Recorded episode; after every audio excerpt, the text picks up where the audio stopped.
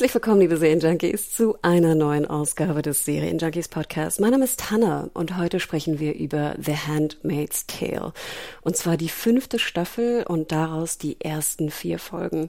Und ich begrüße im Abstandsstudio wieder einmal die liebe Christiane Attig. Moin, Christiane. Hi, Hannah. Schön wieder da zu sein. Yay, ich freue mich sehr. Erzähl doch einmal ganz kurz vielleicht für diejenigen, die unseren schönen Podcast zur vierten Staffel nicht gehört haben sollten, wer du bist und was du so machst. Ja, Christiane Attig ist mein Name. Ich bin Psychologin und Podcasterin. Und äh, wie du gerade gesagt hast, haben wir schon über die vierte Staffel dieser tollen Serie gesprochen. Und äh, das mache ich prinzipiell sehr gerne, also über popkulturelle Themen mich im Podcast austauschen.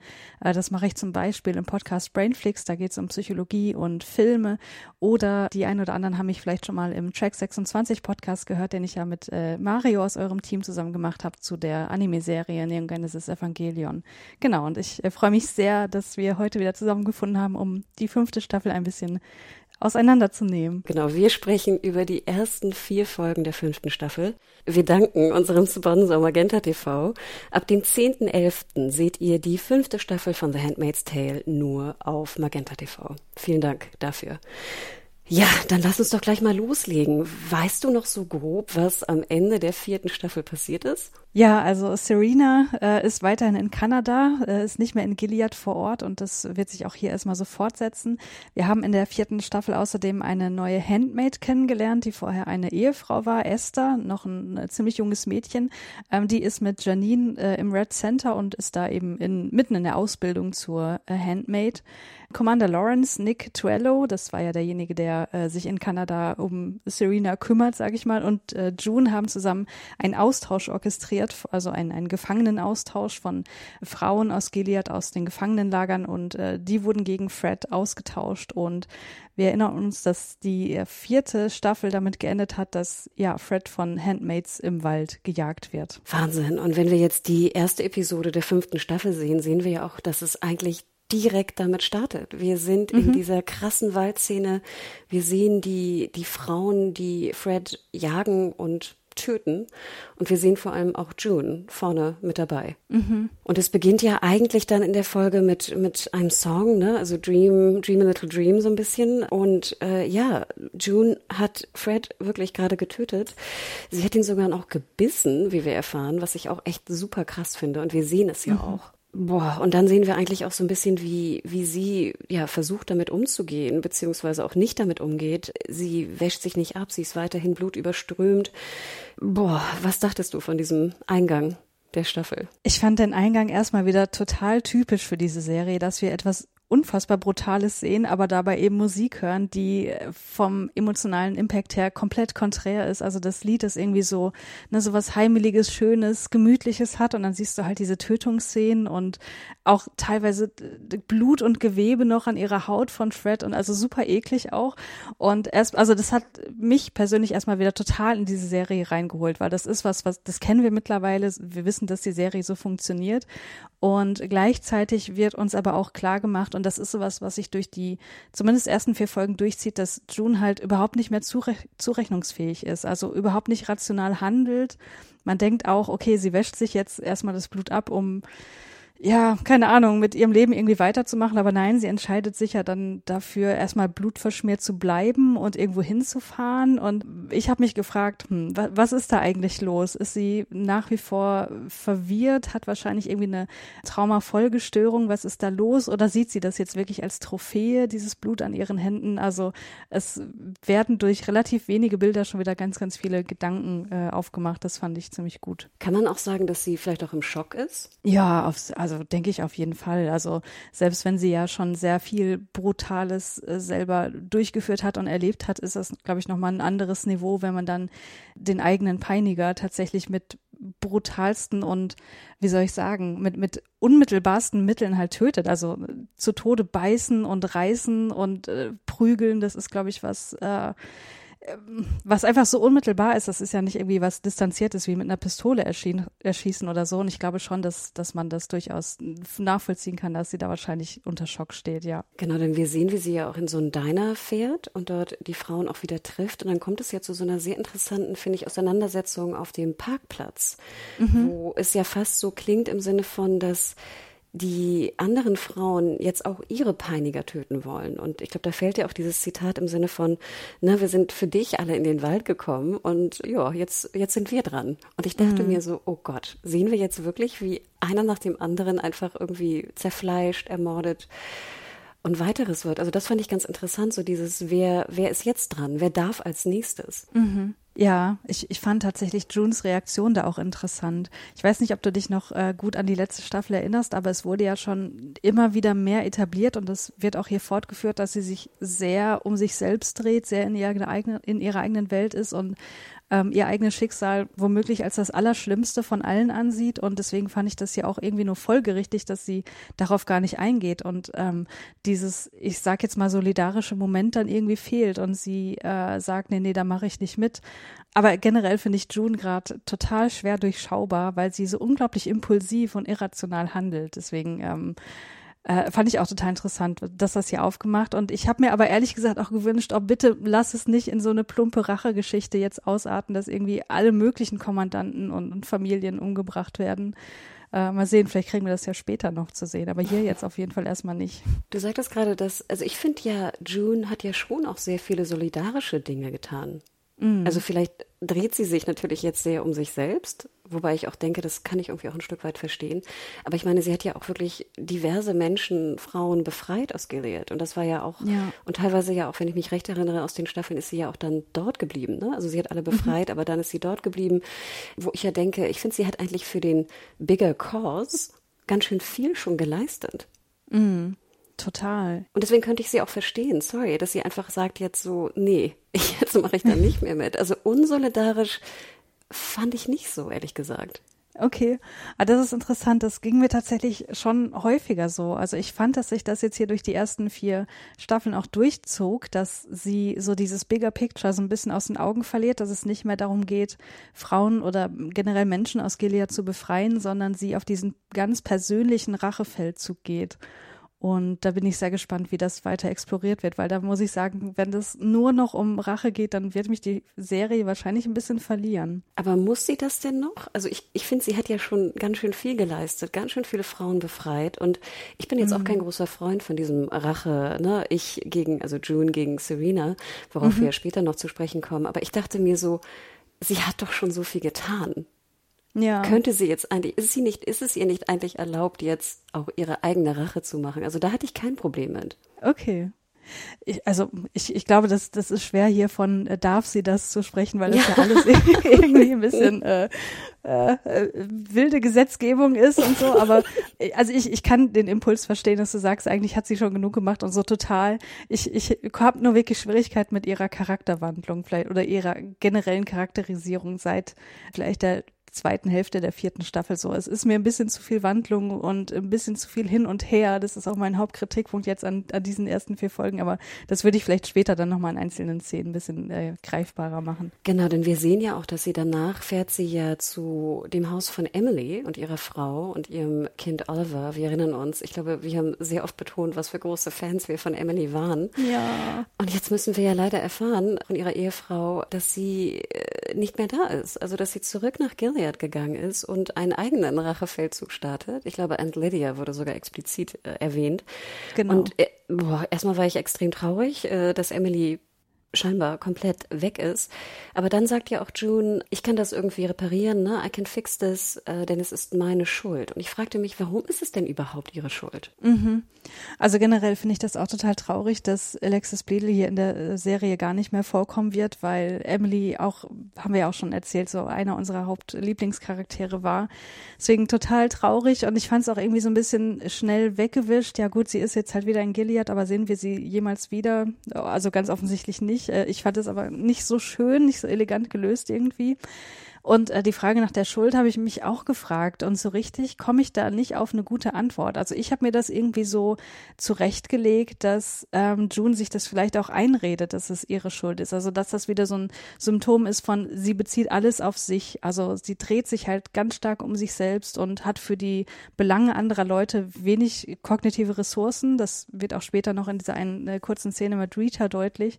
Und so habe ich das halt hier auch interpretiert. Sie sagt jetzt, es ist meine Schuld, es ist meine Schuld, weil sie gar nicht mehr das große Ganze in Betracht ziehen kann, sondern das vielleicht nur noch als weiteren Anlass sieht, um ihre persönliche Rache voranzutreiben. Ja, könnte sehr gut sein, weil auch in der folgenden Szene, wo sie sich dann ja auch im See so ein bisschen reinigt und mit Luke spricht und ihm ja auch beichtet, dass sie es sehr geliebt hat. Und ich schätze mal, damit meint sie mhm. ja auch dieses Umbringen von Fred.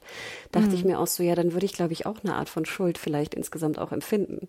Mhm. Wenn ich auch so viel Freude in Anführungsstrichen oder positives Empfinden habe, wenn ich jemanden umbringe. Ja, genau. Also das wird ja schon ziemlich deutlich gemacht auch, ne, dass sie durchaus, auch wenn sie wahrscheinlich sowas wie Schuld empfindet, auch Euphorie empfunden hat, vielleicht auch sowas wie Stolz. Sie ist halt generell sehr schwer zu durchschauen, finde ich hier. Und dass sie sich in diesem emotionalen Chaos befindet, ist, glaube ich, total nachvollziehbar. Aber für mich als Zuschauerin wirkte das dann eher so inkonsistent. Also ich, ich konnte damit beim Schauen wenig anfangen und musste mir das dann hinterher so ein bisschen zusammenreimen, was jetzt gerade eigentlich passiert ist und warum sie so handelt, wie sie handelt. Ja, aber ich meine, wie soll man das auch anders darstellen? Wie willst du emotionales Chaos darstellen ohne das Chaos? Ne? Also da muss man sich vielleicht erstmal so ein bisschen offen äh, ranbegeben und es erstmal auf sich wirken lassen und äh, überlegen, was ist da jetzt eigentlich los? Und ich meine, in dem Sinne hat es ja funktioniert, also das Chaos. Mhm. Wir sind, wir sind verwirrt, ne, von dem Chaos. Ja, ja, genau. Und wenn, ne, wenn, wenn das die Intention war, dann hat sie auf jeden Fall funktioniert. Denn ich fand auch sehr interessant, sie geht dann ja auch zur Polizei ja. und stellt sich. Also sie das fand ich ja auch einfach einen interessanten, eine interessante Tat. Und ja. dann fand ich ja auch sehr interessant, ne, dass, dass die kanadische Polizei so sagt, so ja, pff, es ist irgendwie im Grenzgebiet passiert, auf amerikanischem Boden, ist uns relativ wurscht, äh, was sie da gemacht haben, aber hier für die Verschickung von einem Finger gibt es eine Strafe von irgendwie 88 Dollar, denn wir wissen jetzt auch, oder wir erfahren auch, dass June also äh, den Finger abgetrennt hat, wo ich mich fragte, hat sie ihn abgebissen? Ich hoffe nicht, aber sie hat ihn auf jeden Fall abgetrennt und mhm. ähm, verschickt, worauf wir gleich nochmal zu sprechen kommen. Aber ja, da muss ich sagen, also äh, holla die ho. Und auch aber wieder interessant, dass wir diesen, diese Unterschiedlichkeit auch zwischen Kanada und Gilead nochmal verdeutlichen, finde ich. Total, ja. Also ich finde das sowieso ganz interessant, dieses Niemandsland, dieses Grenzgebiet, das wird ja hier noch häufiger mal erwähnt, weil sich da gewisse Dinge auch abspielen. Und dass das jetzt wirklich so eine komplett gesetzlose Gegend dort offenbar ist, wo sich auch niemand für verantwortlich fühlt, wo man, wie man gerade lustig ist, offenbar irgendwelche Menschen töten kann, das bietet natürlich für den Kontext dieser Serie sehr viele Möglichkeiten, das irgendwie noch einzubauen und da die Geschichte auch weiter äh, drauf aufzubauen. Ne? Aber es ist schon irgendwie, ich finde es total creepy. Also sie entscheidet sich jetzt hier für dafür eben diese Schuld auf sich zu nehmen und vielleicht auch so eine gewisse Absolution zu erlangen und die wird ihr halt nicht gewährt, indem gesagt wird, ja, nee, sorry, ist uns doch egal, was sich in diesem Landstreifen hier abspielt, wir haben da keine Handhabe dafür. Aber du hast ein Biological Sample über die Grenze gebracht. Das war schon, das war schon äh, sehr, sehr perfide, aber auch sehr lustig irgendwie. Ich fand noch schön so eine Kleinigkeit, dass ja die äh, Lady sie auch fragt, ähm, das müssen sie, das können sie nicht also hier mit der Polizei klären, das müssen sie mit ihrer eigenen Gottheit klären. Mhm. Und das fand ich sehr schön. Dieses auf Englisch ist es, glaube ich, Your Deity of Choice. Und das fand ich unheimlich schön immer im Vergleich zu Gilead, weil da ja immer sozusagen Gott Praise be, immer dieser mhm. sehr fundamental, dieses fundamentalistische natürlich da drin steht. Und hier haben wir nochmal diese Spiegelung im Sinne von nö, selbst im Amtssprech heißt es sozusagen, mach das mit deinem, mit deiner Gottheit oder an, mit deinem Glauben oder an was auch immer du glaubst. Mach das mit dem klar. Das stimmt, ist mir gar nicht aufgefallen, aber finde ich gerade voll das schöne Detail, ja. Ja, und dann kommen wir doch mal, was jetzt hinter dem äh, Streifen eigentlich abgeht in Gilead. Da sehen wir eine kurze Szene, nämlich von Nick mit seiner neuen Frau. Und ich dachte mir so, oh Gott, es wirkt ja eigentlich ganz schön. Also ich war ja auch nie so der größte Nick-Freund, ich glaube du auch mhm. nicht. Und auf mhm. einmal sehen wir ihn mit seiner neuen Frau und sie sagt auch noch so explizit, ja, ich wollte irgendwie die Martha nicht wecken und ich habe selber einfach einen Kaffee gemacht. Mhm. Und ich dachte mir so, oh, das scheint eine gute zu sein. Ja, das dachte ich auch. Also äh, Rose heißt sie und ich dachte, also sie hat ja auch den, den Namen June tatsächlich erwähnt. Ne? Sie reden ja auch über June und was gerade abgeht und so. Und ich dachte mir, okay, wenn Nick seiner neuen Frau von June erzählt, dann muss er ihr wirklich sehr vertrauen, weil ich meine, er kennt das System ja aus verschiedenen Perspektiven und ich glaube nicht, dass er irgendwie leichtfertig da solche Informationen raushaut. Deswegen glaube ich auch, dass das scheint wirklich eine total Liebe zu sein.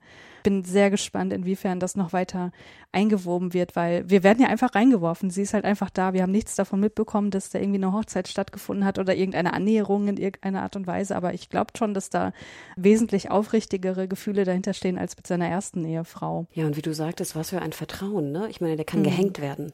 wenn sie das Genau, irgendwem erzählt. richtig. Also es geht hier wirklich nicht nur um, ich lass mich mal scheiden oder ich finde dich doof, sondern nein, Ja. es geht um, um, du hängst an der Wand. Richtig, Tot. ja. Also ich meine, er ist zwar jetzt Kommandant und hat da natürlich auch noch ganz andere Handlungsmöglichkeiten, aber dennoch, äh, dass auch Kommandanten hier nicht sicher sind, das haben wir ja auch schon mehrmals jetzt mitbekommen. Ja, und dann sind wir bei, bei Serena, die äh, hochschwanger ist mittlerweile und dann so Schwangerschafts-Yoga äh, macht. Und ich Mhm. liebe ja auch diese, diese, diesen, diese Fingerklappe, so nenne ich sie immer. Ja, Also ihren, ja. ne, weil das wie eine Augenklappe ist, nur für einen Finger, habe ich das Gefühl. Und äh, sie erfährt dann also von Freds Tod und soll ja in Sicherheit gebracht werden, weil es natürlich darum geht, ob sie nicht jetzt auch in Gefahr steht dadurch, durch den, durch den Anschlag an ihren Mann. Und dann erfährt sie also von dieser Schickung des Ringfingers sogar war es, den June da abgetrennt hat von Fred und ihr geschickt hat, mit natürlich diesem sehr berühmten Zitat Nolite te pastardes caborondum. Ich weiß nicht, hattest du Latein, Christiane? Nein, ich bin da immer völlig aufgeschmissen. Aber ich glaube, es ist bekannt, dass dieser, dieser Satz, ich glaube, das ist kein richtig korrektes Latein. Das habe ich mal irgendwie erfahren, dass das so Küchenlatein sei, ne? Also so Fake-Latein mehr oder weniger. Aber es geht natürlich um Don't let the bastards grind you down, ne? Dieser sehr berühmte Satz, der auch bei June damals im Haus, im Kleiderschrank da an die Wand geritzt war. Wo ich mich dann kurz fragte, gehen wir jetzt so stark davon aus, dass wir automatisch wissen, wenn da ein Ringfinger kommt und dieser Satz, dass es von June ist? Also äh, für mich war das schon relativ klar. Ich habe gar nicht in Zweifel gezogen, dass es nicht June sein könnte. Also insofern für mich war das auch auch völlig klar. Ähm, aber ich finde es total spannend, dass Serena hier offenbar June nur noch als die Verkörperung des absolut Bösen sieht. Ne? Dass sie und Fred gemeinsam einen massiven Teil dazu beigetragen haben, dass June eben so ist, wie sie ist und dass da auch viel in der Kausalkette sozusagen auf ihre Kappe geht, das, das sieht sie überhaupt nicht, ne? also ihre eigene Verantwortung. Und ich finde das tatsächlich ein bisschen schade, weil wenn man sich an diese Serie zurückerinnert, sie hatte ja durchaus ab und zu mal so Zweifel am System, ne? weil sie gemerkt hat, ich werde hier auch unterdrückt und ihr fehlender Finger ist ja der beste Beweis dafür. Und das scheint wieder gänzlich verschwunden zu sein. Das, ich, ich bin gespannt, ob das durch andere äh, Dinge, die sich hier gegen Ende der vierten äh, Folge abspielen, die ich jetzt noch nicht spoilern möchte, äh, vielleicht in eine ganz andere Richtung drehen. Ich bin so gespannt. Ich wollte gerade sagen, also ich mag ja auch immer lieber die Serena, die sich gegen Gilead auflehnt, als die Ja. Serena, die sich gegen June auflehnt. Also das finde Ja. ich persönlich auch spannender, denn genau wie du sagst, ich meine, wir wissen, das ist eine wahnsinnig kluge Frau, die Gilead Mhm. de facto ja auch aufgebaut hat und die auch sehr viel schlauer als Fred immer war. Mhm. Und wir sehen ja alles, was mit ihr passiert. Und wie du sagst, sie sieht ja bei jeder ja äh, Schwangerschafts-Yoga-Gymnastikübung ihren Finger, wo ich immer denke, das ist doch so wie so ein Mahnmal, was dir angetan wurde. Genau, ja. Aber äh, um das nochmal ganz kurz aufzunehmen, äh, es ist ein mega ästhetisches Mahnmal, ne? Und also da würde ich auch den, den Macher der Serie gerne nochmal, äh, also total loben, weil du, du kannst es halt darstellen, so, so super easy. Sie muss als Schauspielerin nur diese, diese Lederkuppe über ihre, äh, über ihren Finger ziehen. Das sieht mega cool aus, finde ich. Und dennoch ist es sofort immer klar, ah ja, stimmt, da war was. Und das war Fred, der dafür verantwortlich ist. Und Fred steht eben für das ganze System. Und das finde ich so genial gemacht. Ich liebe das. Oh Gott, ja, nächstes Mal zu Halloween, ne? Genau. Verkleidung gehen möchte. Denn wir erfahren jetzt natürlich auch, was Serena möchte. Sie möchte natürlich eine, eine große, äh, wahnsinnige Bestattung haben für Fred, um auch die Wichtigkeit seiner Person, aber ich denke auch mal ihrer Person ne, deutlich zu machen. Mhm. Und äh, ja, das war es eigentlich dann auch schon mit dem, mit dem Auftakt, würde ich sagen. Ja. Obwohl- Was hast du denn gedacht, als du Freds Leiche gesehen hast? Da Ach, bekommen wir stimmt. noch einen Blick drauf. Ja, also wir sehen genau das Leichenschauhaus und wir sehen, dass der ja wirklich so teilweise zerfetzt wurde. Ne? Also ich glaube, so Ja. an seinen Rippen und so fehlen auch Stücke, habe ich das Gefühl. Ja, ja. Ich habe da nicht so genau hingeschaut, aber ich dachte mir auch so, fehlt ihm da auch ein anderes Stück? Nee, tatsächlich nicht. Und das hat mich gewundert, weil ich dachte, das machen sie doch bestimmt als allererstes so. Aber generell war mein Gefühl, ach okay, das sieht gar nicht so schlimm aus, wie ich jetzt irgendwie erwartet habe. Also natürlich trotzdem noch total schlimm, aber vielleicht sind wir da durch Game of Thrones und ähnliche Serien einfach ein bisschen abgestumpft. Aber nochmal, Sie haben nicht seinen Penis abgetrennt? Es sah nicht so aus für mich. Ich meine, man hat es jetzt nicht in, in absolut Großaufnahme gesehen, aber äh, also an den Rippen hatte er ja halt ganz viel Gewebe verloren, an den Beinen und so. Aber ähm, ich glaube, die wichtigen Dinge auch im Gesicht war noch relativ viel vorhanden. Wahnsinn. Ja, das wäre Mhm. eigentlich, hätte, ich hätte auch gesagt, das wäre eher logisch gewesen, oder? Wenn man jetzt Ja, von sprechen kann in dem Zusammenhang. genau, ja, ja. Wild. Ja, ja, irgendwie eine vertane Chance, ne? Sorry, voll der blutrünstige Podcast hier. Ja, aber ich glaube, das war's dann, oder? Mit der ersten, mit dem Auftakt? Also ich habe mich noch gefragt, ob noch ein bisschen mehr dahinter steht von ihrer Seite, so ein politisches Motiv, was diese, diesen Wunsch angeht, eine große Beerdigung zu haben, ob das eher sowas ist wie, wie Stolz, sich selbst nochmal inszenieren können, oder geht es auch darum, ihn als Märtyrer zu inszenieren und ihn zu politisieren und instrumentalisieren für Gilead? Ja, ich dachte mir, es geht eigentlich komplett um ihre Macht, oder? Weil je mhm. höher er war, umso mehr Macht hat sie jetzt. Weil wenn er mhm. jetzt wirklich in so einer kleinen Kirche als, als Verräter begraben wird, ist sie ja durch in Gilead, hat sie keine Chance mehr. Das stimmt, ja. Also da dachte ich mir so, ach wie cool, weil ich mag Serena, die so Macht will. Also ich finde die machtgeile Serena sehr viel interessanter als die, ja. ne, als jetzt, wenn es nur um, um Rache oder, oder jetzt auch im, im Disput mit ähm, äh, June geht. Aber ja, das letzte Bild, vielleicht sollten wir auch noch mal kurz erwähnen, June mit Baby Nicole holt genau aus der Badewanne und ich fragte mich in dem Moment natürlich ein Wahnsinns, eine Wahnsinnsszene, aber ich fragte mich, hat sie ihr Gesicht gewaschen, aber ihre Killerklamotte noch an? das dachte ich tatsächlich auch. Also äh, fasst sie jetzt ihr Baby an und hat teilweise auch noch Blut an den Händen, also vorher ja. schon. Also es war schon so ein bisschen eklig und das, äh, dass es auch keiner kommentiert. Ne? Das, äh, ich glaube, Luke und so, die haben das zwar gesehen auch, aber kommentieren es irgendwie nicht. Das hat sich schon so ein bisschen äh, wie so ein weirder Flex durch diese Folge durchgezogen, ja. Ja, und natürlich trägt sie schwarz, ne? Also da siehst du ja. kein Blut drauf. Weil ich dachte ja. mir auch so, mh, hm, also würde ich mich mhm. vielleicht doch nochmal wechseln. So, ich weiß ja. Ja, aber dann sehen wir den Start von Episode 2 und es fängt wieder an mit dem gleichen Song oder selben Song. Ich weiß gar nicht genau, ob es ein Cover war, aber es war auf jeden Fall wieder Dream, äh, A Little Dream. Mhm. Und wir sehen June jetzt ja auch, dass sie natürlich auch extrem leidet unter dem, was ihr alles passiert ist. Also sie hat Albträume, sie schläft schlecht. Ja, kannst du das einmal einordnen, was so die Folgen auch sind des Ganzen? Ja, also ich glaube, das wird vor allem in dieser Scrabble-Szene deutlich, wo sie, also Scrabble wissen wir ja, was das für eine Bedeutung hat im Rahmen dieser Serie. Das hat sie ja mit Fred immer gespielt oder vielmehr, äh, er hat es mit ihr spielen lassen, so. Und äh, wenn in der Szene, wo sie es jetzt zu Hause wieder spielt, in einem eigentlich total sicheren Rahmen, ist es für sie halt ein Trigger für PTBS-Flashbacks, ne? Also posttraumatische Belastungsstörung, glaube ich, kann man hier äh, auf absolut, absolut reinlesen in diese Szene, was eben ganz deutlich nochmal macht, dass das natürlich jetzt nicht alles irgendwie nur, weil sie aus Gilead raus ist, alles wieder äh, Friede, Freude, Eierkuchen ist, sondern dass Gilead eben anhält so und dass sie immer noch in den, ich bisschen überspitzt ausgedrückt, in den Fängen von Gilead immer noch drin ist ähm, obwohl sie in Kanada jetzt wieder ein relativ freies Leben leben kann. Aber aufgrund der ganzen Ausbeutung in Gilead hat sie sich als Person eben so krass verändert, dass sie im Grunde nie wieder wirklich zurück kann.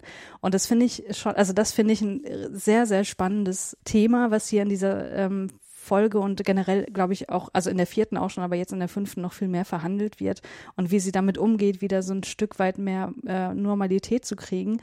Und gleichzeitig macht die Serie was ganz Interessantes in dieser vermeintlichen Normalität werden immer wieder Parallelen gesponnen, auch zu Serena. Also sie kümmert sich ja beispielsweise hier auch um die Pflanzen. Ne? June hat so, so kleine Gewächshäuser. Und klar, äh, Gewächshaus ist hier total mit Serena assoziiert, weil das hatte, das war ja ihr Ding in Gilead. Das war ja das Einzige, mit dem sie sich irgendwie gerne auseinandergesetzt hat. Und wie da diese, diese Stränge zusammenkommen, das finde ich total spannend. Ach, wild. Du hast absolut recht. An dem Bezug habe ich gar nicht gesehen. Ich dachte, das wäre jetzt einfach nur eine Art von Ablenkung und Beruhigung, weißt du, dass man dann mhm. irgendwie so ein bisschen in der Erde rumbuddelt, um sich zu erden, ja, im wahrsten Sinne des Wortes. Und ich meine, Ablenkung und Beruhigung war es ja im Grunde auch in Gilead, ne? Nur dass es da eben aufoktroyiert ja. wurde, weil man nichts anderes durfte. So. Ne? Oh Gott, was macht sie jetzt noch von Serena? Was, was wissen wir denn noch über Serena? Ich glaube, im Buch ist sie ja eigentlich eine ehemalige Sängerin. Ne? Ich glaube, das haben sie nie aufgemacht hier in der ah, Serie. Ah, stimmt, Sängerin oder Schauspielerin. Auf mhm. jeden Fall so in, in dem Business war sie unterwegs, genau, ja. Aber das wäre ja wild, ne? wenn sie jetzt, mhm. sage ich mal, Serena komplett irgendwie spiegeln würde dann zu Hause. Mhm. Obwohl so in der Art, ja, weil was ich ein bisschen schade fand, immer wenn wir dann zu Hause waren, ich hatte immer das Gefühl, ich habe Luke sehr gut verstanden, dass er mhm. immer auf diesem so, ich möchte ihr helfen, aber ich will nicht ne, zu, zu viel verlangen oder irgendwas falsch machen. Ich muss aber gestehen, dass man Moira hätte, Moira hätte man, finde ich, auch andre, einen anderen Auftrag geben können als irgendwie das Kindermädchen. Ja. Also ich, ich hätte gerne die Freundin, hätte ich gerne mehr im Fokus gesehen, komischerweise. Ich hatte schon das Gefühl, dass Moira hier irgendwie so die Stimme der Vernunft ist, aber sie hätte June, wie du also genau wie du sagst, einfach noch mehr Mitgefühl auch gegenüber ähm, zeigen können, aber auch noch mehr sie dazu drängen sollen, mal eine richtige Therapie zu machen. Also das dachte ich halt die ganze Zeit, oh Mann, die June braucht so dringende Therapie und dann, dann sieht man ja auch später noch so so eine kurze Therapieszene, aber das scheint ja irgendwie so eine Paartherapie zu sein und weiß nicht, ob das alles so effektiv ist, aber da, da hätte ich gern noch ein bisschen mehr Pushiness von Moira auch gesehen in der Hinsicht. Ja, und ich fand auch schade, dass Moira eigentlich jetzt nur noch reagiert auf das, was June tut. Also ich, mhm. ich glaube, das hatten wir ja schon in der vierten Staffel, da hatte sie ja noch so eine, so eine kleine Affäre, was jetzt vielleicht auch nicht so super rund war.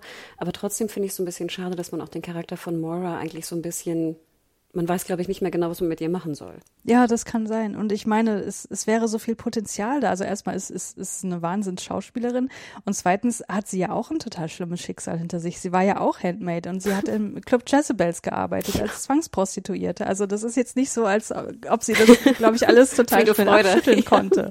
Du hast absolut recht, ja. Aber dann kommen wir doch einmal kurz zu Serena und ihrem, also sie fliegt jetzt zurück nach Gilead, ne, hat natürlich auch immer diesen mhm. interessanten Austausch mit äh, Tirello. Ich liebte diese Flughafenszene. Ich weiß auch nicht. Mhm. Ich finde Flughafenszenen mag ich, glaube ich, sowieso gerne. Ich war auch sehr angetan von der Bemalung der Gilead-Flugzeuge. Ich weiß nicht, ich finde immer spannend, wie, wie Airlines äh, ihre, ihre Flugzeuge bepinseln.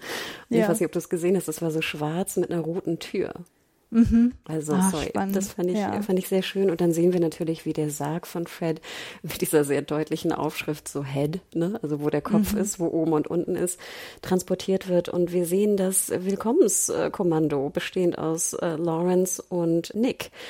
Mhm. Ja, Puh, warst du ganz happy, wieder in Gilead zu sein? Ehrlich gesagt, ja. Ich bin ja totaler Fan von Commander Lawrence. Ich finde die, die, Figur so gut geschrieben und ich freue mich jedes Mal, wenn ich ihn sehe.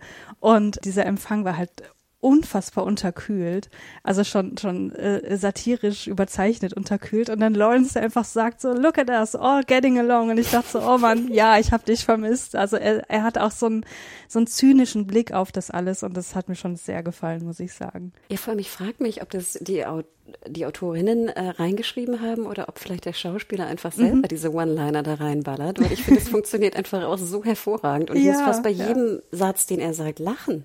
Ja, das stimmt, ja. Ja, ja. Also bei ihm hat man halt auch die ganze Zeit das Gefühl, dass der die ganze Zeit an irgendwas plottet. Und ich finde ihn auch super undurchsichtig und äh, also, boah, Wahnsinnscharakter einfach. Ja, und wir wissen ja auch, und das erfahren wir später auch noch, dass er ja auch aufpassen muss. Also ich verstehe mhm. fast, dass er permanent ja so alert wirkt und plottet, weil mhm. ich immer denke, du bist auch vielleicht morgen weg oder heute ja, Abend. Ja, richtig. Ja, genau. Aber ja, wir erfahren dann also, dann wird die Kirche besichtigt und es ist natürlich alles äh, zu klein für, für den tollen Fred, äh, wie Serena denkt. Und wir erfahren dann also auch, dass sie das äh, in Anführungsstrichen natürlich versucht, da ein größeres, eine größere Beerdigung hinzubekommen. Bevor wir dorthin gehen, möchte ich aber noch einmal über Lydia, Esther und Janine im Red Center sprechen. Mhm. Und ich war auch so glücklich, dass wir dort einmal hingehen, denn ich finde diese Dynamik zwischen den dreien wahnsinnig spannend. Mhm. Ja, Geht absolut. es dir da ähnlich? Das geht mir ähnlich. Also wir werden ja in diese Szenerie reingeführt bei den, bei den Putnams, wo Esther dann zugeteilt wird als neue Handmaid. Und dann gibt es ja diese unglaublich unangenehme Szene mit Commander Putnam und der Schokolade, die er es da zuführt. Ja. Und ich dachte so, oh man, müssen wir das jetzt wirklich nochmal sehen? Wir wissen doch mittlerweile, wie unglaublich schlimm das alles ist. Ähm, und ich war dann tatsächlich ganz froh, dass das jetzt nicht noch weiter exploriert wurde, sondern dass die Szene dann äh, oder diese, dieser Strang einen anderen Weg geht und wir dann diese Gespräche zwischen Lydia, Esther und Janine mitbekommen.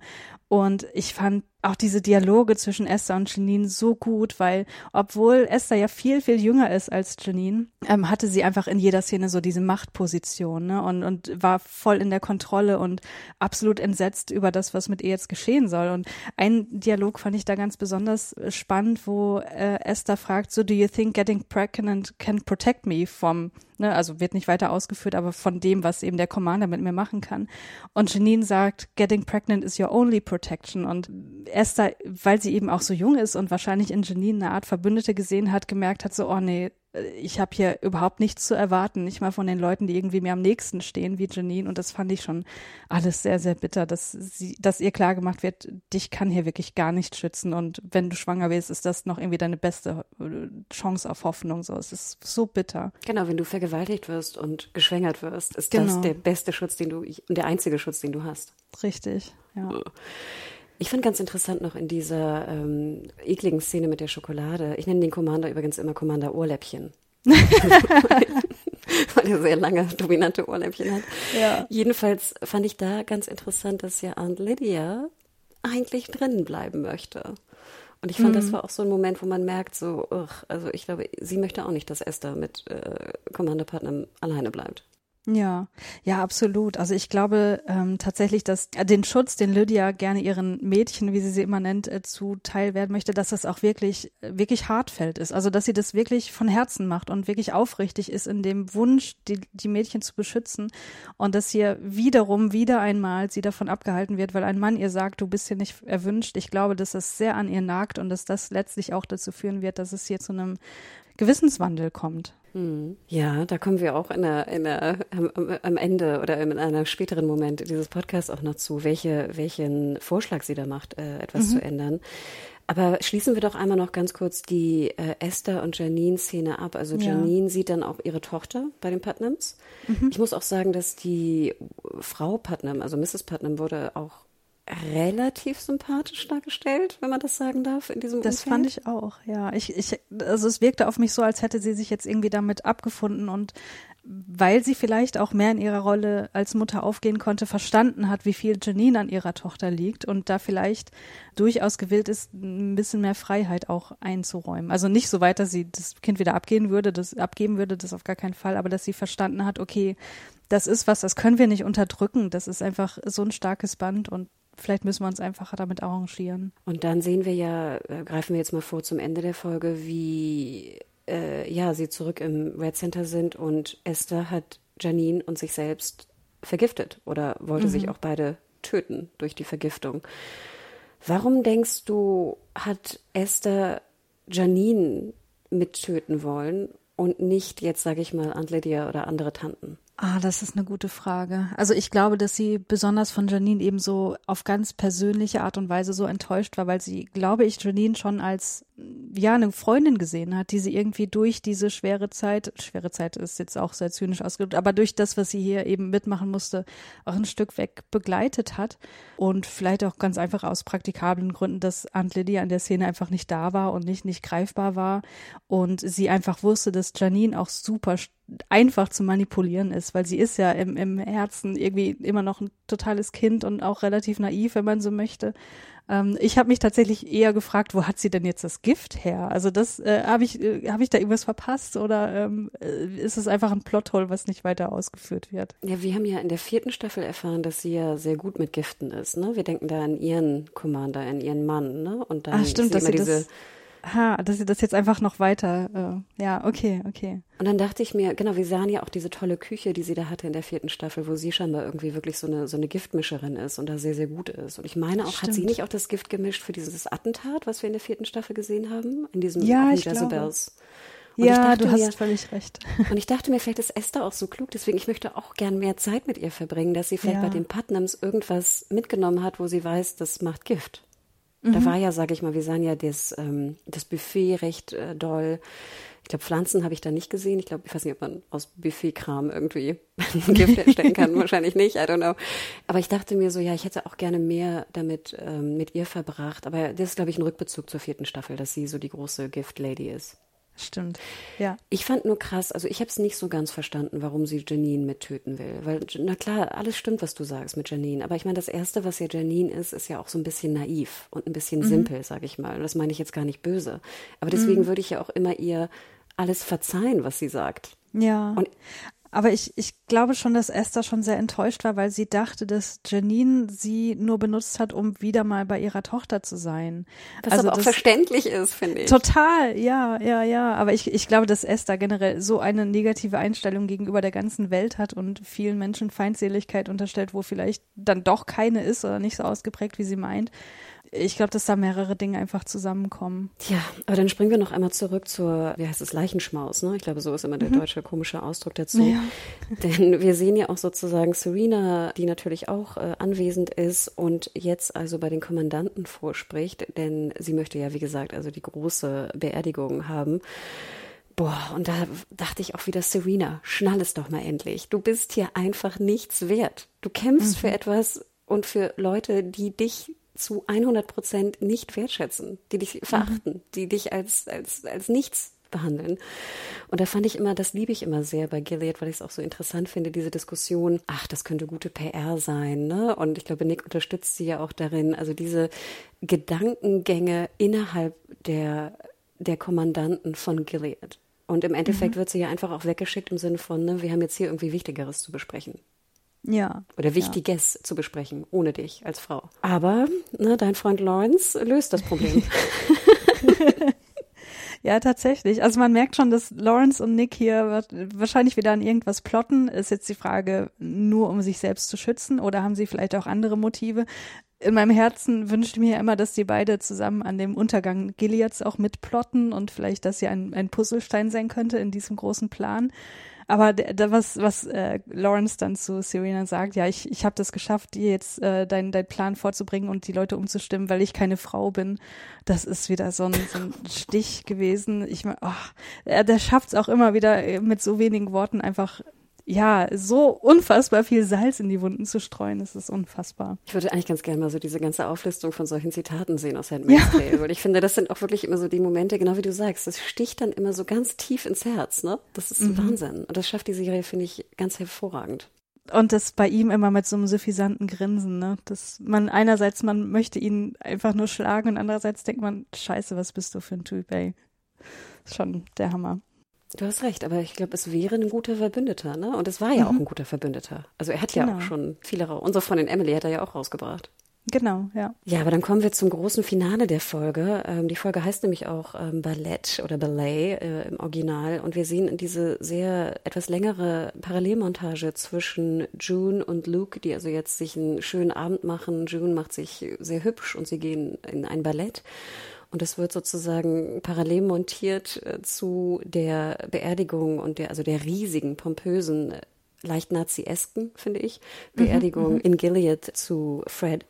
Ja, hat dir diese Parallelmontage gefallen? Im Prinzip ja, in der Ausführung nicht. Ich muss sagen, ich fand das, was wir vom Ballett sehen, nicht so besonders kunstfertig. Ich weiß nicht, wie es dir ging, aber ich dachte, oh, das ist jetzt irgendwie kein besonders guter Tanz, der uns da dargestellt wird. Und ähm, alles, was im Ballett sich abspielt, fand ich wirklich äh, underwhelming. Also generell Parallelmontagen finde ich super. Und das, was wir von der Beerdigung sehen, fand ich tatsächlich wesentlich beeindruckender. Und, und das hat für mich im Kontrast aber einfach nicht funktioniert. Dafür hätte das Ballett besser sein müssen. Das, das war so, so mein Pet Peeve mit dieser Szene. Danke, dass du das sagst. Also wir haben vorher nicht gesprochen, ne? Ich, ähm, ja. ich hatte auch schon große Probleme mit der Musik. Ich finde, die mhm. passte überhaupt nicht. Also das mhm. äh, musikalisch ging das gar nicht. Dann gebe ich dir absolut recht. Ich finde, es macht überhaupt keinen Sinn, dass die beiden in so ein sehr traditionelles Ballett gehen. Also ja. es gibt ja auch sehr moderne Balletts, also auch moderne Balletts mit traditionellen Tänzen. Also du, mhm. da gibt es so viel in der Ballettwelt, finde ich heutzutage, was toll ist zu schauen. Ich gehe zum Beispiel sehr gerne ins Ballett. Und dann dachte ich mir auch so, boah, hier zeigen sie so ein, so ein sehr äh, abgeschmacktes Ballett von vor 20 Jahren, so ungefähr. Ja, richtig. Und halt auch nur eine einzige Tänzerin. Das war eher, als würde man einer Tänzerin bei der Probe zusehen, irgendwie so. Und was mich auch stört, sorry, aber das ist auch so ein Ding, weil natürlich sehen wir dann das große Finale, ne? Sie sind, sie gehen mhm. raus aus dem Ballett und sehen dann diese ganzen sehr ähm, leicht futuristischen Leinwände auf diesem Platz, wo natürlich diese Beerdigung übertragen wird. Wo ich mich aber auch schon fragte, war das jetzt eine Matinee? Warum ist mhm. es denn so scheiße hell? das stimmt, ja. Das, das, äh, die Frage habe ich mir gar nicht gestellt, aber jetzt, wo du es sagst. Hm. Und natürlich gibt es auch Matinee-Ballettvorstellungen, ne? keine Klar, Frage. Ja. Aber normalerweise würde man sich ja vorstellen, dass die abends ins Ballett gehen. Und wir wissen ja auch, Total. dass Winter ist in Kanada. Die tragen ja Mäntel. Ich glaube, sie trägt sogar ja. Handschuhe. Ja. Und dann wäre es natürlich, ich schätze mal, in Kanada wird es ja vielleicht schon um vier oder um drei dunkel. Ich habe keine Ahnung. Mhm. Ne? Aber deswegen, das, klar, das ist jetzt eine Kleinigkeit, aber ich glaube, insgesamt war ich auch mit vor allem dem Ballettteil nicht sonderlich happy. Und ich mhm. finde, man hätte eigentlich, ich hätte gern mehr von der Beerdigung gesehen, weil ich das sehr mhm. beklemmend fand und sehr bewegend auch auf eine Art und Weise, gerade weil wir Hannah sehen, die ja schon wahnsinnig groß geworden ist. Mhm. mhm. Wir sehen sie in Lila, wir, wir hören, dass sie, also wir erfahren später auch, dass sie dann also auch schon zwölf Jahre alt ist. Und dann dachte ich mir so, zeig mir doch einfach nur Luke und June, die vielleicht irgendwie einen Spaziergang machen oder irgendwie da in der Innenstadt sind und dann diese Leinwand sehen. Das hätte ich persönlich auch besser gefunden. Mhm, das hätte mir auch besser gefallen, ja. Also es, es sind halt viele kleine Dinge zusammengekommen hier in dieser Szene, die ähm, von dem eigentlichen, worauf man sich hätte konzentrieren sollen, abgelenkt haben. Das ist vielleicht wirklich total schade. Und letztlich, ähm, was die Funktion dieser Szene angeht, also was bei mir angekommen ist, ist etwas, was auch schon vorher etabliert wurde, nämlich dass Gilead und alles, was damit zusammenhängt, einfach anhält. Ne? Also diese Machtspiele, die Serena die ganze Zeit gespielt hat, die spielt sie halt weiter, indem sie sich jetzt mit äh, Hannah da vor der Kamera inszeniert. Und es war, äh, also es wirkte auf mich irgendwie sehr, sehr repetitiv. Und mh, mm, also es, es facht, also ganz viel in dieser, in diesen ersten vier Folgen war so, so ein Hin und Her. So Leute distanzieren sich voneinander und dann passiert irgendwas und die Rache wird aufs Neue entfacht. Und das war hier auch wieder ähm, das, was aus dieser Szene für mich am Ende rausfiel. Und das fand ich dann irgendwie wieder so ein bisschen, ich, äh, es tut mir leid, aber ich fand das ein bisschen billig. So, man hätte emotional so viel machen können, aber letztlich war es nur, oh mein Gott, Serena spielt wieder ihre Machtspielchen und sie hat Henna und jetzt müssen wir vielleicht doch mal über Rache nachdenken. Ja, was ich so ein bisschen schade finde, was glaube ich in dieselbe Kerbe geht, Hätten wir jetzt nur die Beerdigung gesehen und dann die Übertragung, also zum Beispiel die Projektion auf der großen Leinwand und hätten wir gar nicht June oder Luke gesehen, sondern dann nur so dieses finale Bild, wie, wie Serena so ein bisschen smirky smirk ne, in die Kamera mhm. guckt mit Hannah an ihrer Hand, hätte ich das auch sehr viel subtiler gefunden, denn wir wissen dann ja, dass es übertragen wird, auch in ja. Kanada und anderen Ländern. Wir wissen, dass es da irgendwie versucht wird, eine PR-Annäherung zu geben zwischen den Ländern. Und wir wissen, dass natürlich June und Luke das auch gesehen hätten. Und mhm. ich hätte mhm. mir viel lieber vorgestellt, wie krass erschüttert die beiden sind davon, als dass ich mhm. das jetzt unbedingt nochmal sehe. Ja, ja, absolut. Und vielleicht auch da wieder so ein, so ein, weiß ich nicht, Logikloch, aber würde in der Realität ein verfeindetes Land diese Beerdigung so großformatig ausstrahlen? Also das war für mich wieder so, dass ich dachte, hm, würden da die, die kanadischen Fernsehsender sich nicht vielleicht auch weigern, das so, so prominent zu etablieren? Ich weiß nicht. Irgendwie, aha, diese Szene war ein bisschen schwierig auf vielen Ebenen für mich. Stimmt. Ja, aber interessant, dass wir beide auch nicht so hundertprozentig happy waren, weil, wie gesagt, die Beerdigung fand ich schon Wahnsinn. Aber mhm. ich ich finde, sie war so Wahnsinn inhaltlich, dass sie hätte auch alleine stehen können. Genau, ja. Da stimme ich dir zu. Dann kommen wir zur dritten Episode bereits äh, mit dem Titel Border, also Grenze. Und endlich haben wir die liebe Moira, die auch mal was zu tun bekommt, denn sie hat von einem Camp erfahren, das Camp Mayday, was also versucht jetzt natürlich äh, da weiterhin gegen Gilead vorzugehen. Und ich glaube, wir können es relativ kurz besprechen, denn auch die Serie gibt uns eigentlich gar nicht viel. June und Moira fahren ins Camp nähen einmal kurz an ein paar Jacken und danach mhm. erfahren wir nicht mehr so viel davon.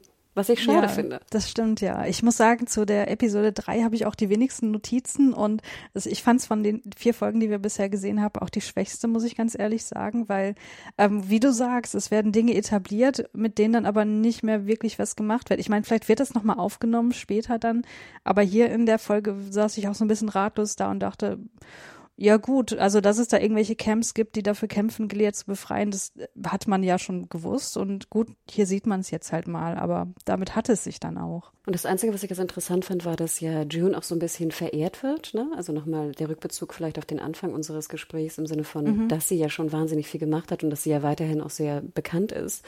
Und dann sagt ja June auch als Antwort einfach nur so, ja, ich hatte irgendwie viel Glück. Und dann sagt ja auch die Lady, ich glaube, Vicky war ihr Name, ne? Das sagen Frauen immer, wenn sie etwas Außergewöhnliches gemacht haben.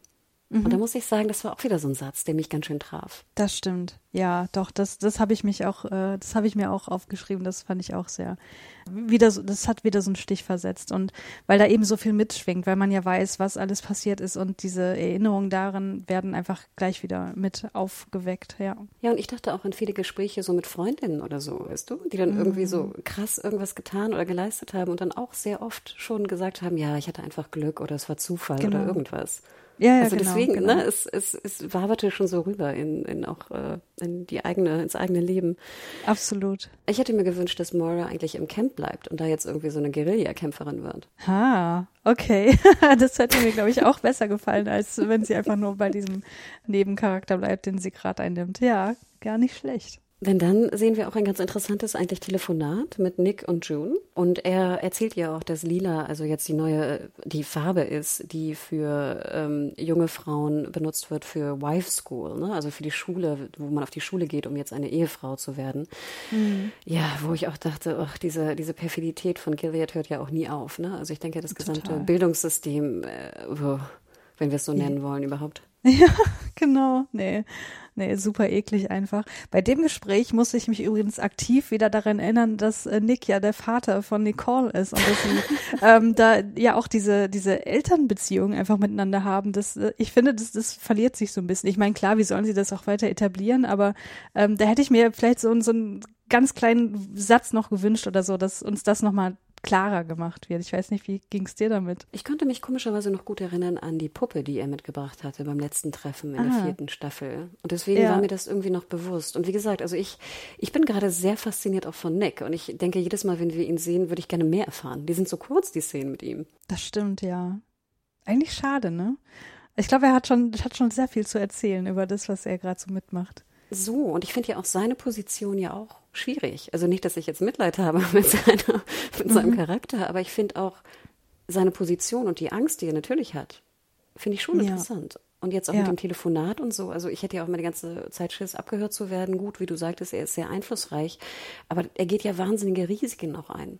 Er könnte es ja einfacher haben. Total. Und er ist ja einer derjenigen, die auch äh, sich in einer totalen moralischen Graustufe bewegen. Ne? Er muss ja quasi zwei Leben leben. Ne? Also das, was er als Kommandant dort irgendwie nach außen trägt. Und dann wissen wir ja offenbar, mit seiner Ehefrau kann er auch einfach offen sprechen über Gilead, wie es wirklich abläuft und über June und so weiter.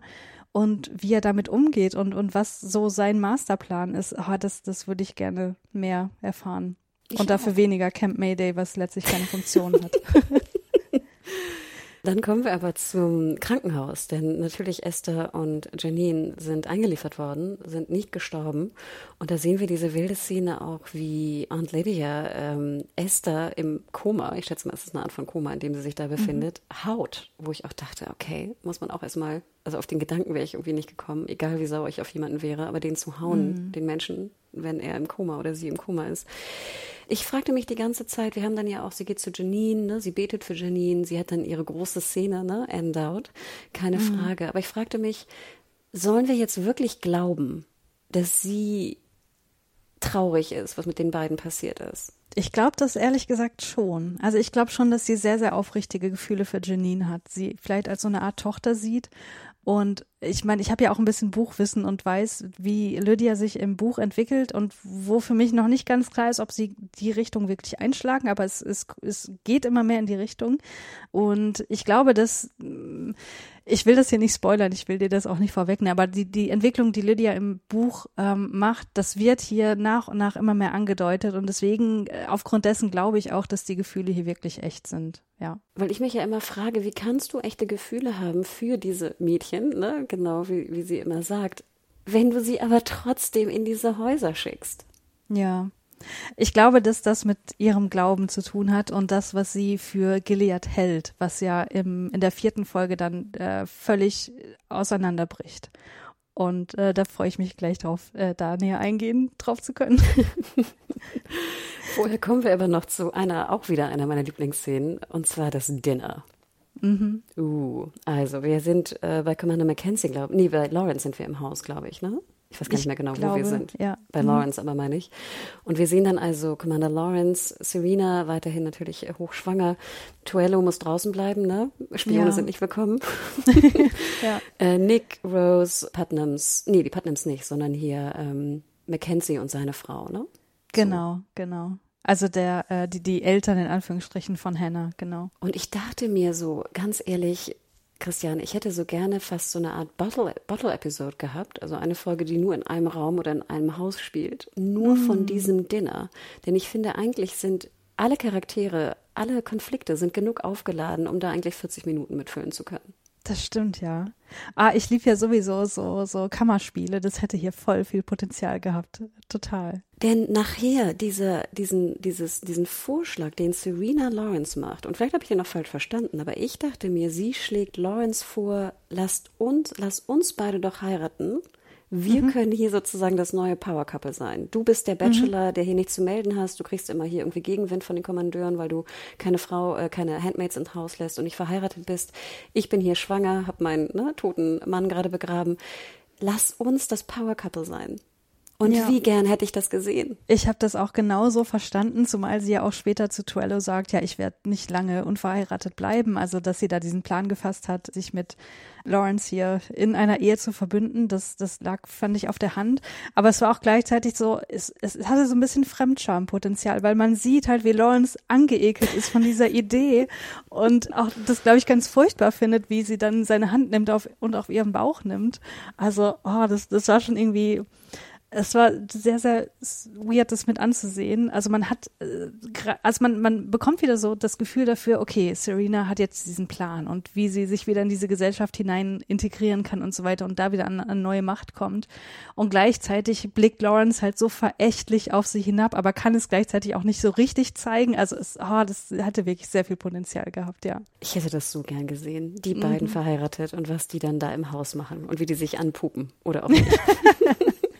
Aber du hast recht, ja, eine Wahnsinnsszene, ne? Und sie sagt ja auch nochmal explizit, Fred war, Fred war schwach. Sie betont ja auch nochmal, dass sie da eigentlich die Hosen anhatte in dieser Beziehung.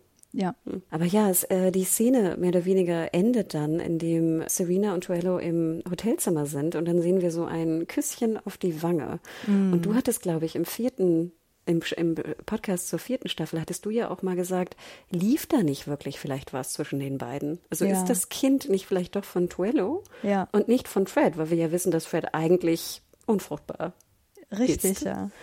Und jetzt in der Szene musste ich sehr an dich denken und dachte mir so, uh, weil ich fand, die war schon recht deutlich irgendwie. Also sie, man hätte sie auch so auslegen können. Ja, ja, ja. Ich musste natürlich auch direkt wieder daran denken, das ist jetzt hier Futter für meine Theorie. Und ich finde einfach, die beiden haben so eine krasse Chemie miteinander. Mhm. Also man denkt die ganze Zeit, jetzt, oh, jetzt fallt doch endlich übereinander her. Wir sehen doch die ganze Zeit, dass ihr es wollt, aber oh, wir kriegen es nicht. Aber ja, ich, ich dachte auch, das, das ist doch nicht der erste Kuss, den, den sie ihm da gibt. Und du hast recht, die haben echt eine krasse Chemie. Hm. Damn, ja, also ich will das auch sehen.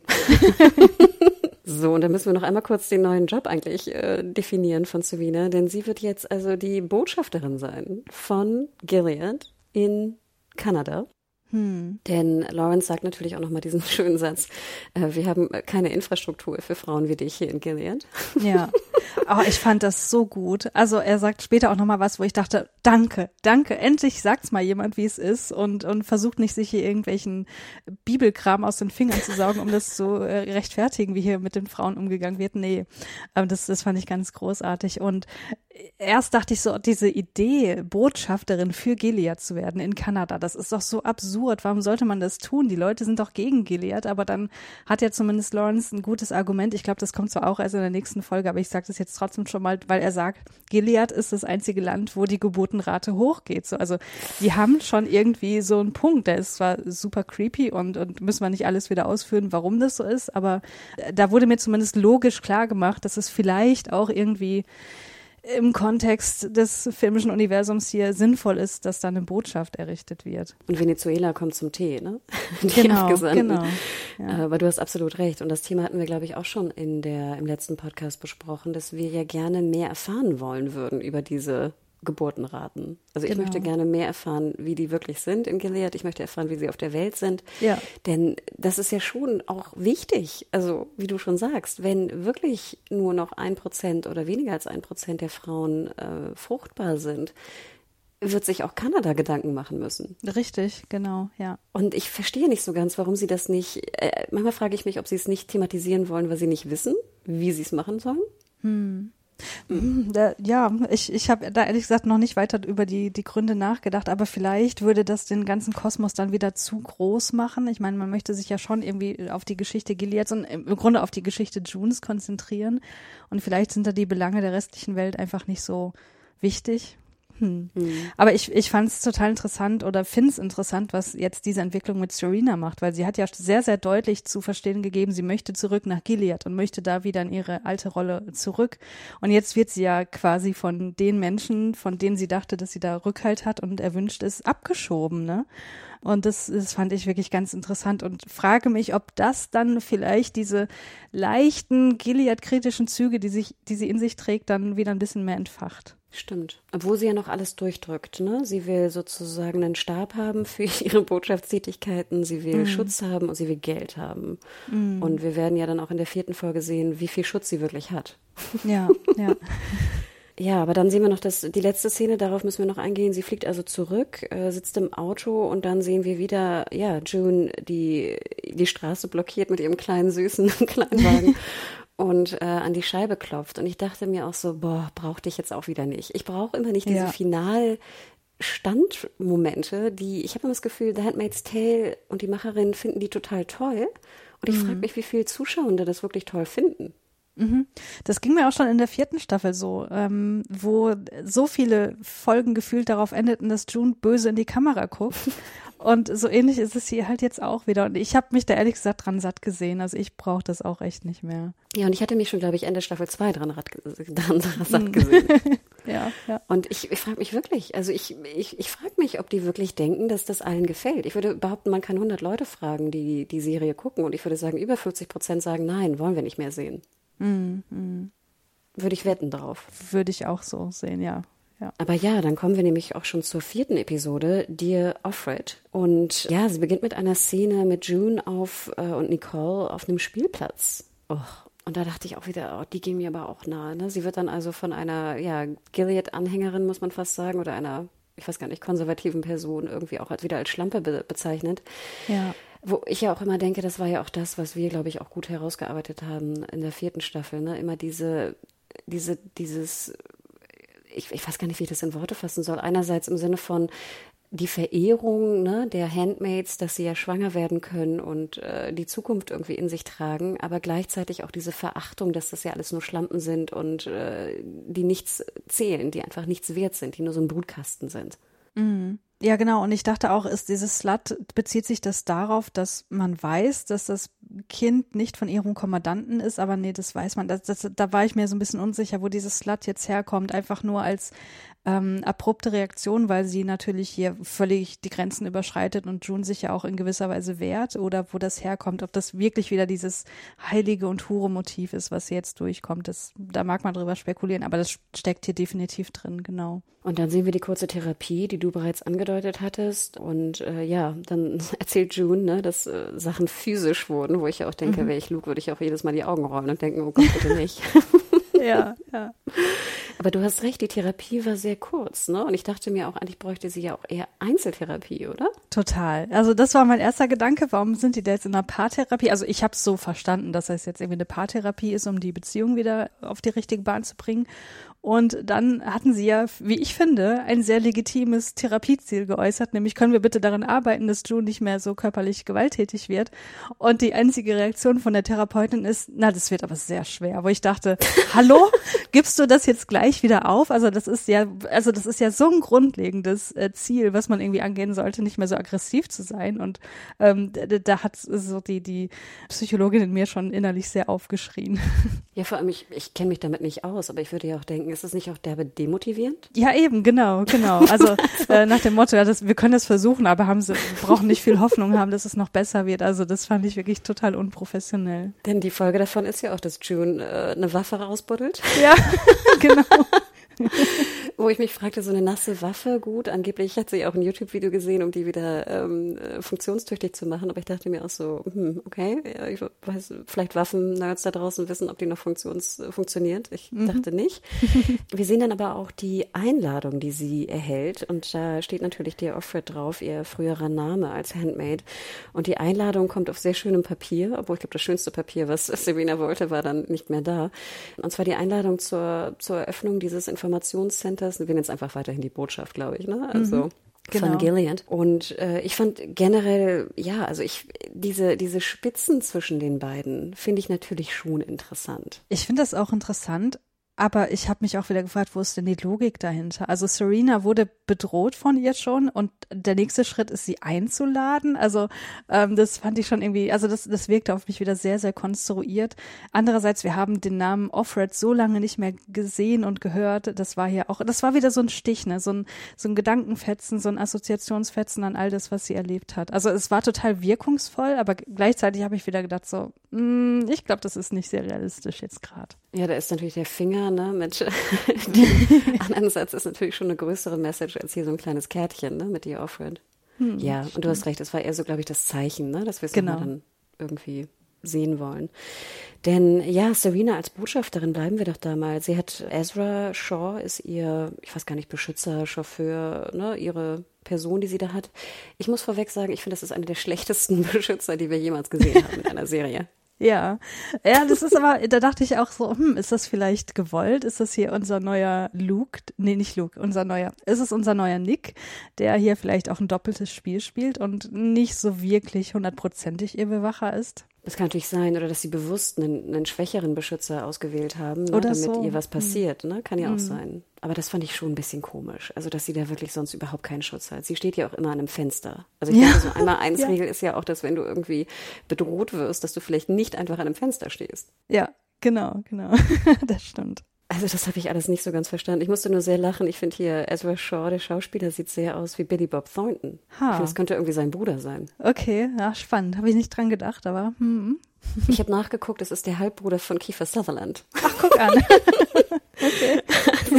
Nicht, dass das jetzt irgendwie eine große Rolle spielt, aber das fand ich doch ganz interessant. Äh, Wir erfahren aber auch in diesem Gespräch, weil Tuello auch noch mit da ist, dass also Serena jetzt ihren diplomatischen äh, Status verliert und somit natürlich auch nicht mehr unter diesem besonderen Schutz steht. Und das fand ich schon interessant. Und ich finde es ein bisschen schade, weil ich habe das Gefühl, jetzt wird Ezra, äh, jetzt wird Tuello so ein bisschen ausgetauscht mit Ezra. Und ich fand Ja. eigentlich diesen, diese Beziehung und Dynamik zwischen den beiden natürlich sehr viel spannender. Das stimmt. Tuello hatte ja in der vorherigen Szene auch irgendwann mal gesagt zu, zu June, ja, äh, das war gut, dass du Commander Waterford getötet hast. Ähm, und er, bringt ja auch nochmal den Bastardspruch, wo das auf mich schon so ein bisschen wirkte wie eine Verabschiedung auch. Also ja, Stimmt. bin mal gespannt, ob wir ihn noch weiter hier in der Serie verfolgen werden. Ja, und schade. Also ich möchte ihn gerne weitersehen. Ja. Ja, wir erfahren aber auch, dass, wie gesagt, also Venezuela ne, großes Interesse daran hat, äh, sich mit Gilead auszutauschen, was jetzt äh, die Geburtenraten angeht. Und ich habe so lachen müssen, wo Sabina dann sagt, so ja, wir schicken eine einen liebevollen Geschenkkorb an die deutsche Vertretung. Ja. Was ich aber wiederum auch cool finde, weil ich, wie gesagt, ich möchte gerne mehr von diese, von der, von den verschiedenen Staaten hören und ich möchte mehr wissen, wie die eigentlich mit dem großen Problem umgehen, was da besteht. und das fand ich wiederum absolut. eigentlich ganz schön. Aber dann Ja. kommen wir noch mal kurz zur, zu Luke eigentlich, der ja jetzt Serena äh, besucht und mit Bauverstößen droht. Und natürlich nochmal betont, dass seine Frau äh, sie umbringen möchte. Fandst du das gut, dass wir jetzt Luke und Serena nochmal aufeinander haben treffen sehen? Ähm, ich glaube, ich habe das nicht gebraucht, aber ich fand das ganz, ganz interessant, wie Serena hier ihre Macht auch wieder ausspielt, weil sie sagt ja, naja, hast du, also wie, wie kann das eigentlich sein, dass du nie ernsthaft versucht hast, June und Hannah da rauszuholen? June hat das doch die ganze Zeit versucht und sie hat auch genug dafür gelitten. Also sie ähm, konfrontiert ihn mit, ja, mit so, so Fragen der Männlichkeit, die auch dahinter stehen. Ich glaube, sie weiß ja genau, welche Knöpfe sie drücken muss. Aber ich habe das Gefühl, dass sie nicht damit das erreicht, was sie vielleicht erreichen möchte, weil ich glaube, indem sie den, Lu den, den, den Hass von Luke weiter schürt, sorgt sie nur dafür, dass, dass äh, Luke sich noch mehr June zuwendet und sie vielleicht zusammen jetzt weiter an der Rache äh, arbeiten. Und er hat ja auch immer mal wieder angedeutet, dass er das äh, gut findet, dass irgendwie was mit Serena passieren soll oder wie auch immer, dass, dass June ihre Rache auf jeden Fall bekommen soll. Insofern fand ich das schon spannend, wie sie das macht, aber ich glaube, es hätte es nicht gebraucht. Ja, es, ist, es wirkte, man würde meinen, dass Serena klüger wäre, ne? Dass sie ihn mehr manipulieren könnte. Ja. Aber dann springen wir schon mal zum Ende, um dann den Serena-Teil endlich abzuschließen. Dann ähm, ist ja, sage ich mal, eine, eine Demonstration, beziehungsweise sind ja auch immer so diese Befürworter ne, von Gilead, was ich auch immer sehr, sehr unangenehm finde. Also generell in den USA finde ich immer diese, wenn ich so beide Seiten der Demonstration sehe vor irgendeinem Gebäude oder sowas. Ne? Gut, wir kennen das in Deutschland auch, aber ich finde, es ist immer so ein sehr amerikanisches Bild. Und dann sehen wir ja auch einen, einen Demonstranten, der Moira schlägt. June zieht daraufhin die Pistole. Was ich auch krass fand, und dann fand ich, war es sehr konstruiert, denn äh, sie läuft dann mit, mit Luke weg und trifft dann also im Hinterausgang auf Ezra und Serena. Und die beiden gucken sich relativ lange an. Und dann fährt Serena und fahren Serena und Ezra weg. Also, genau wie du sagst, ich fand das auch total konstruiert, dass sie jetzt natürlich genau dahin laufen, wo die beiden jetzt gerade ins Auto steigen. Aber ich, ich fand die Szene trotzdem dann ganz gut, weil man merkt so diese enorme Anspannung, die zwischen diesen vier Personen steht und keiner eigentlich weiß, was, was sollen wir jetzt machen. Wir hätten jetzt die Möglichkeit, hier einander umzubringen, aber es passiert einfach nichts. Und das fand ich dann wieder sehr, sehr realistisch und nachvollziehbar, dass, dass sie einfach von dieser Situation alle total überfordert waren. Mhm. Das stimmt. Aber vielleicht ja auch so ein bisschen auch fasziniert, denn danach, glaube ich, ich glaube, es ist die Szene direkt danach, finden ja auch June und Luke sexuell wieder zueinander. Mhm. Ja. Vielleicht einerseits auch, weil sie sich verstanden haben, weil June nicht abgedrückt hat. Vielleicht ja auch was Positives in dem Sinne. Aber ja. ich kann mir auch gut vorstellen, dass das ja auch so ein High auslöst, wenn du da irgendwie mit einer Pistole auf irgendwen zielst oder sowas. Vermutlich ja, ja. Also ich muss sagen, ich, ich weiß nicht, wie es dir ging, aber ich fand diese Szene irgendwie ein bisschen unangenehm. Äh, ich, vielleicht lag das auch daran, dass ich Luke anders als in der vierten Staffel noch, hier in der fünften Staffel sehr, sehr unsympathisch finde und eigentlich gar nicht wollte, dass sie sich wieder so annähern. Ich dachte eigentlich, wir, wir hätten uns in der vierten Staffel von der Idee verabschiedet, dass die beiden wieder zueinander finden. Deswegen, weiß ich nicht, hatte ich hier mit der Szene so ein bisschen meine Probleme. Ich fand sie auch nicht sonderlich erotisch. Also ich brauchte sie nee, auch nicht, genau. ehrlich gesagt. Ja, ich bin ja sowieso nicht der größte Luke-Fan gewesen. Deswegen mhm. fand ich ihn hier eigentlich ganz okay. Ich hatte nicht das Gefühl, dass er groß anders sei als in der vierten Staffel. okay. Aber ja, ich glaube, das, ich, ich hatte, ich fragte mich in dem Moment auch, haben wir das nicht irgendwie, sind die nicht schon, haben die nicht schon miteinander geschlafen? Also wir hatten ja diese krasse Vergewaltigung einmal in der vierten Staffel, meine ich. Mhm. Aber ich ging jetzt auch eigentlich davon aus, dass die vielleicht auch schon wieder miteinander geschlafen hätten. Ja, seitdem. ja, dachte ich ja? Ne? auch. Also mhm. ich hatte jetzt nicht das Gefühl, dass es jetzt so ein großer Moment ist. Genau. Aber ja. ja. aber es hat natürlich auch zur Folge die ganze Situation, dass Serena also jetzt aus der Botschaft flieht, mehr oder weniger, mhm. und dann in ein Haus gebracht wird im Umland zu einer anderen Frau, also Ehefrau, wir sind jetzt aber weiter in Kanada, ne? Genau, also ich habe es auch so verstanden, dass es eine Gilead-Sympathisantin ist, die in Kanada lebt. Also sie hat ja auch ein, ein Hausmädchen, aber die hat ja nicht die, die Martha-Kleidung und sie selber trägt zwar auch sowas Grünes, aber nicht diese klassische äh, Ehefrauen-Montur. Deswegen, genau, ich habe so verstanden, dass sie in Kanada ist, aber sehr, sehr der Ideologie von Gilead anhängt. Genau, und dann fragte ich mich eigentlich, wie schade. Also ich denke mir, Serena in so einem Haus irgendwo auf dem Land ich fand sie als Botschafterin interessanter. Tatsächlich, weil ich dachte eigentlich, dass das jetzt äh, die Erfüllung all deiner Träume ist, weil für mich sagt das jetzt alles, Serena wird jetzt die Handmaid. Weil so wie Elenis, die neue Frau, auf sie zugeht, also sie kniet ja vor ihr nieder, sie berührt den Bauch ohne Einvernehmen und grinst dabei auch so, so creepy euphorisch. Und sowas haben wir ja schon gesehen, nämlich als June im Haus der Waterford schwanger war. Serena hat June ja genauso objektifiziert und das passiert jetzt hier mit ihr. Und man muss sich ja auch mal vor Augen halten, Serena wäre jetzt aktuell eine alleinerziehende Mutter und sowas geht in Gilead einfach nicht und als recht nicht als Repräsentantin von Gilead irgendwie außerhalb. Deswegen, ähm, ich glaube, wir sollen hier glauben, dass Serena jetzt möglicherweise im Gegenzug für den Schutz das Baby abgeben muss. Also so habe ich diese Szene verstanden. Ach krass, das war ja wirklich, also das habe ich mir ja immer gewünscht. Eben. und war sehr traurig, dass wir am Anfang der fünften Staffel das nicht gesehen haben, weil das wäre so genau. logisch, genau. dass sie natürlich jetzt die Handmaid wird, ne? Logischerweise. Genau. Also oh wir Gott. sehen ja am Anfang auch immer so ein bisschen äh, Rückblick, ne? Und das ist ja nicht so, dass das Rückblick nur aus der letzten Folge ist, sondern Dinge, die für die Folge oder für das, was jetzt kommt, irgendwie relevant sind. Und es wurde auch nochmal angedeutet, dass Serena Angst hat, eine Handmaid zu werden. Ja, deswegen ich dachte ich jetzt, ah, okay, jetzt, jetzt nehmen sie den Faden doch wieder auf. Und das war für mich die Auflösung davon. Aber sind die mächtig genug, jetzt einfach Serena zur Handmaid zu machen? Ja, das, das ist die große Frage, ne? Also, das ist ja hier auch alles nur super angedeutet, ne? Also man, ich glaube, man muss das auch nicht zwingend so lesen, aber ähm, ich, ich finde schon, dass es hier auf jeden Fall drinsteckt als eine mögliche Interpretation. Aber wild, dann war es so subtil, dass ich das gar nicht geschnallt habe. äh, guck dir die Szene nochmal an mit dem Wissen. dann ist vor allem Nein, dieses Grinsen, was Elenis hier zeigt, sehr, sehr telling. Nee, du hast absolut recht, weil sie kniet ja auch so vor ihr. Ne? Genau. Und mit dem, mhm. ich, ich erinnere mich sehr genau an die Szene. Und das war, fand ich schon ein bisschen komisch, ehrlich gesagt, in dem Moment. Aber du hast absolut recht wenn es in die Richtung, ich, wie gesagt, ich war, glaube ich, schon so traurig, dass ich damit abgeschlossen habe, dass ich Serena in Rot wohl nicht und nie wieder sehen werde. Ja. Ich hatte mich schon gefragt, ob man nicht am Anfang der Staffel hätte so, ein, so eine Traumsequenz auch machen können. Ich hätte, glaube ich, die Staffel Stimmt. gestartet mit ihr in Rot, weißt du? Ah, okay. Ja, das, das hätte ich sehr toll gefunden. Und ich bin kein Freund von Traumsequenzen, aber hier hätte ich es echt gemacht, weil es einfach so ikonisch gewesen wäre. Oder ikonografisch ja. geradezu. So rum. Ja. Ach, aber du hast recht, ich habe es wirklich gar nicht geschnallt. Aber das, ja, okay, spannend. Hm. Ja, okay, nee, du hast recht. Jetzt bin ich doch gespannt, wie es im Haus weitergeht. so, wir haben aber noch äh, den letzten Teil der Folge und zwar Lydia und Janine. Und zwar dieses mhm. doch sehr sagende Gespräch. Beziehungsweise, wir haben vorher noch die kurze Szene und vielleicht nehmen wir die gleich vorweg. Äh, und zwar Lydia geht zu Commander Lawrence und sagt, ich möchte die Handmaids reformieren. Ja, sie hätte gern, dass die Handmaids im Red Center leben und äh, die Kommandanten dann zur Befruchtung dorthin kommen.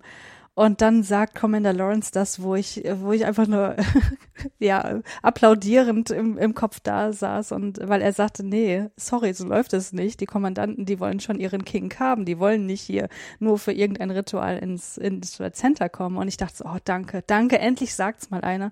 Und ich glaube, dass das eben genau diesen, diesen, diesen, diese Glaubenskrise bei Lydia auslöst, die dann letztendlich dazu führt, dass sie wirklich hier aus, aus wirklich aufrichtigen, guten Gründen das gerne reformieren möchte und über ihre bisherigen Taten auch nachdenkt. Ja, und es verdeutlicht ja auch nochmal, ne, genau, was, was dahinter steht. Da steht keine, keine, kein, kein konservativer Glaube dahinter genau. oder Religiosität. Ne? Da steht einfach auch eine, eine absoluter Machtmissbrauch, Ausnutzung und, und was auch immer dahinter. Ne? Und Lawrence genau sagt es, wie es wirklich ist. Das ist jetzt einfach hier die, die kinky Freude natürlich von einem Mann, der jetzt eine Sklavin im Haus hat.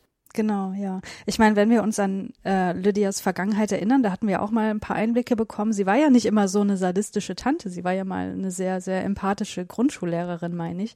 Und ich glaube, dass Gilead das nicht gänzlich auslöschen könnte, konnte, beziehungsweise, dass sie sich das immer so hingedreht hat, dass sie wirklich für sich was Gutes tut oder ne, sich einredet. Ähm, ja, es gibt vielleicht ein paar Ausnahmen unter den Kommandanten und der Commander Putnam war wahrscheinlich eine davon. Aber dass Lawrence hier so ganz deutlich sagt, nee, nee, pass mal auf, die Mädchen, das sind alles Sexsklavinnen und das, das ist allen klar. Und das ist, glaube ich, genau der Punkt gewesen, den Lydia brauchte, um das ganze System zu hinterfragen, weil für sie war, glaube ich, bisher immer selbstverständlich, dass sie Gottes Plan ausführt, aber dass sie basically Zwangsprostituierte ausbildet, das versteht sie jetzt, glaube ich, endlich. Und, ich, und das, ja, ich glaube, dass das jetzt endlich ihre Wandlung hier einleitet. Janine sagt dann ja zu Lydia, ne, nun sehe ich dich, wie du wirklich bist. Glaubst du mhm. denn, dass damit gemeint ist, dass sie sieht, dass Aunt Lydia eigentlich jetzt sozusagen die, die Herrscherin der, Pranks, der Zwangsprostitution ist? Oder im Sinne von, ich sehe dich, wie du wirklich bist, im Sinne von, dass du eigentlich was anderes willst und jetzt die Reformation, so die Reformierung vorhast? Mm. Ich glaube tatsächlich ersteres, also wenn ich mich daran erinnere, wie sie das gesagt hat. Ich glaube, wenn es darum gehen würde, ich sehe das, dass du hier was Gutes für uns möchtest eigentlich und mach mal was dafür, dann hätte sie das viel empathischer ausgedrückt, aber sie ist ja sehr, sehr feindselig in der Situation. Ähm, also sie, sie sagt ja, I see you who you really are, what you do to your precious little girls, I've got one good eye, remember? So, das, das ist so, ähm, du kannst mir hier was vormachen von wegen, du glaubst an Gott und wir machen hier alles nur das, was Gott möchte, aber eigentlich weißt du auch ganz genau und du machst genau das, äh, was die Kommandanten möchten so und, und du machst uns hier zu Zwangsprostituierten. Also so habe ich das verstanden und das Lydia auch dadurch nochmal ins Nachdenken kommt, dass sich so ihr kleiner Schatz Janine jetzt auch noch gegen sie wendet, dass das auch zu dieser Wandlung dann noch beiträgt. So habe ich die Szene interpretiert. Stimmt dann auch. Lydia sagt am Ende ja auch, ne, ich hätte dir zuhören sollen, ne? Ich brauche genau, nun aber ja. deine Hilfe. Das interessanteste Zitat fand ich von Janine eigentlich, wie sie sagt, ich glaube nicht, dass Gott mir dies antut. Mhm. Genau, was das ja auch nochmal unterstreicht, ne, dass es mit Gott hier überhaupt nichts mehr zu tun hat, dass Gott in Gilead eigentlich keinen Platz hat. Ja. Wahnsinn, Wahnsinn, aber das war's. Ja, das war's mit der mit der vierten Folge.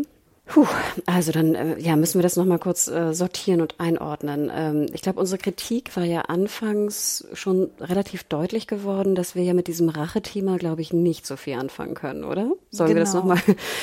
Also ich finde ja immer, wenn June gegen Serena geplottet wird, brauche ich das nicht. Ja. Ja, das stimmt. Weil ich finde, dass, dass beide Charaktere einfach, da, da ist so viel angelegt worden, dass man da interessantere Pfade einschlagen könnte. Also, ne, was wir schon gesagt hatten, dass ja auch in Serena gewisse Graustufen sind und das Potenzial, Gilead zu kritisieren und zu hinterfragen. Ähm, ich würde mir sehr viel wünschen, dass es mehr in diese Richtung geht, dass da diese Graustufen ja exploriert werden und das nicht nur auf einen plumpen Racheplot hinausgeht. Genau, und ich möchte wieder genau die graue Serena haben. Ne? Ich möchte, dass ja. sie das jetzt hinterfragt. Aber vielleicht hast du recht und wir brauchen jetzt diese ersten vier Folgen, um die Rache Serena in Anführungsstrichen, die, die absolut böse zu sehen, um mhm. jetzt in dem Haus diesen Wandel mitzuerleben. Ja. Dass sie dann vielleicht es irgendwann schnallt, wenn sie rot trägt. Genau, genau. Darauf hoffe ich gerade sehr, ja. Und es wäre, ne, es wäre sinnvoller, diesen Wandel dann zu sehen, wenn wir sie vorher im einen Extrem gesehen haben, ne?